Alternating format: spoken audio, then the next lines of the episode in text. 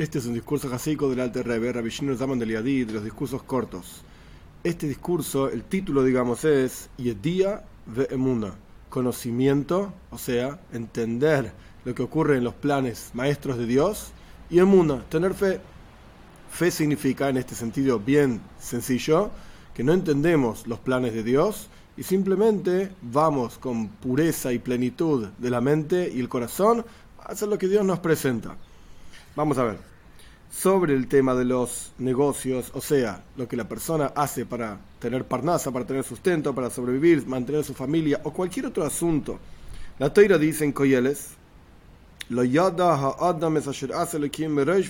persona no sabe lo que Dios hace del comienzo al final. No entendemos, no sabemos qué es lo que Dios prepara para nosotros en su plan maestro el mundo está tan oculto, es decir, hay tanto ocultamiento de la presencia de Dios, que la persona no sabe cuál va a ser su trabajo, cuál va a ser su oficio, etcétera, de qué, a qué se va a dedicar. Porque sabemos que Rabbi Shimon, Rabbi Shimon Ben Yochai, él explicaba las razones y el porqué detrás de cada versículo. Ese es el lenguaje talmúdico. El Rabbi Shimon explicaba este, la razón de esta mitzvah es tal, la razón de esta otra mitzvah es tal, la lógica detrás de esa mitzvah, Rabbi Shimon solía explicarla. Y puede ser que si Rabbi Shimon estuviese vivo hoy en día, diría una razón para cada cosa en el mundo. ¿Por qué esta persona se sustenta de esta manera? ¿Por qué la otra persona se sustenta de la otra manera? Porque esto mismo también es toiro. Es decir, el porqué de cada cosa es parte misma de la toira. Porque Akol Shomaim, todo está en manos del cielo. La toira, Dios, son los que establecen absolutamente todos los asuntos de este mundo. Sin embargo, obviamente Rabbi no está vivo y no entendemos.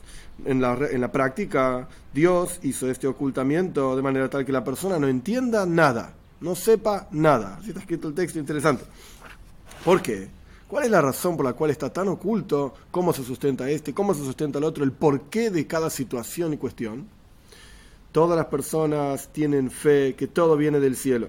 Y si la persona entendiese el deseo de Dios y su intención de Él, o sea, qué es lo que Dios quiere de mí, si pudiésemos realmente captarlo y entenderlo, entonces perseguiríamos solamente eso, lo que es la intención divina de cada uno de nosotros. Si yo sé que Dios quiere de mí que trabaje en esto, entonces yo voy a trabajar solamente en eso.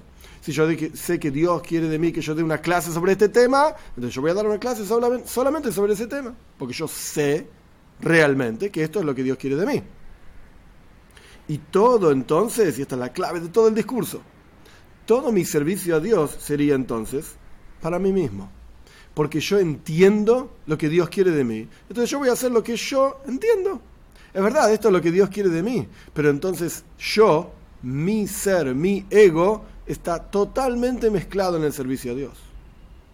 Yo voy a hacer solamente esto, porque esto es lo que me corresponde a mí, esto es lo que me conviene a mí, porque esto es lo que Dios quiere de mí, y nada más, no me voy a dedicar a ninguna otra cosa.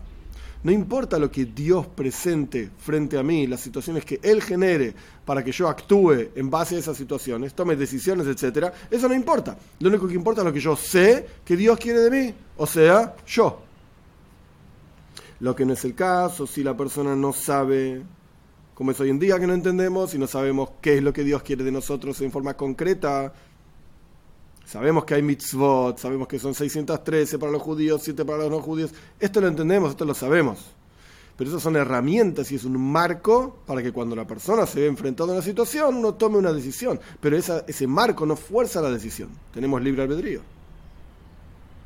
Entonces, lo que no es el caso hoy en día, que no sabemos y tenemos fe, que todo viene de arriba, todo es en manos del cielo, todo está en manos del cielo, y, y a veces nos parece que la intención divina es de una manera ¿Qué es lo que Dios quiere, Dios quiere de mí? Esto.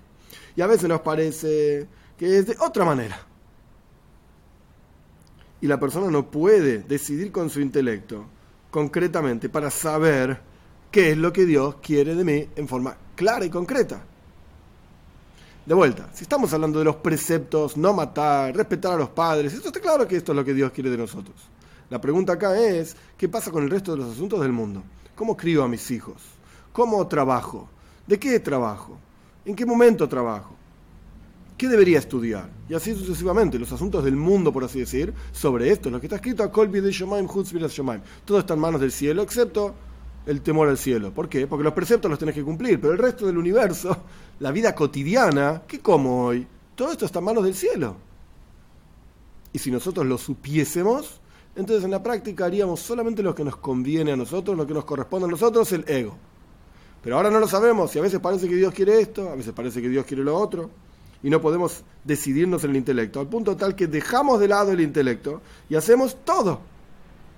Hacemos todo lo que aparezca de arriba, de acuerdo a la conducción divina del mundo. Dios te presenta esta situación, lidias con esta situación. Dios te presenta la otra situación, lidias con la, otra situación. Ay, ¿esto es lo que Dios está esperando de mí? No lo sé. Pero esta es la situación que Dios me presentó. Yo voy a ir por ese camino y la persona tiene fe que todo viene del cielo. Y la persona no refina, es decir, no elige, este sí, este no, esto no lo voy a hacer, no me voy a ocupar, pero Dios te lo presentó, no importa, yo lo voy a dejar de lado. No. Sino que lo que ocurre, la persona lo hace. Por, lo, por cuanto la persona no tiene la menor idea de lo que Dios quiere de mí, de lo que Dios quiere de ella. Y esto uno no lo entiende, y esto es lo que significa el versículo, el hombre no entiende del comienzo al final lo que Dios hace. No lo sabemos. Y a veces parece que uno es un tzadik gomor, un justo, pleno y absoluto. Y uno encuentra pruebas para esto cuando las necesita. E inmediatamente parece que uno es un rayo gomor, un malvado absoluto, y uno encuentra también pruebas claras de todo eso. Todo esto lo hizo Dios con gran sabiduría, ni floe, impresionante, increíble, maravillosa sabiduría, para que la persona no sepa exacto qué es lo que Dios quiere de él, por esta misma razón mencionada, para que el servicio a Dios sea pleno y sea con integridad y pureza, y no sea dirigido a uno mismo y por así decir utilizar a Dios como herramienta para tener beneficio personal y hacer lo que a uno le parece que eso es lo que está bien.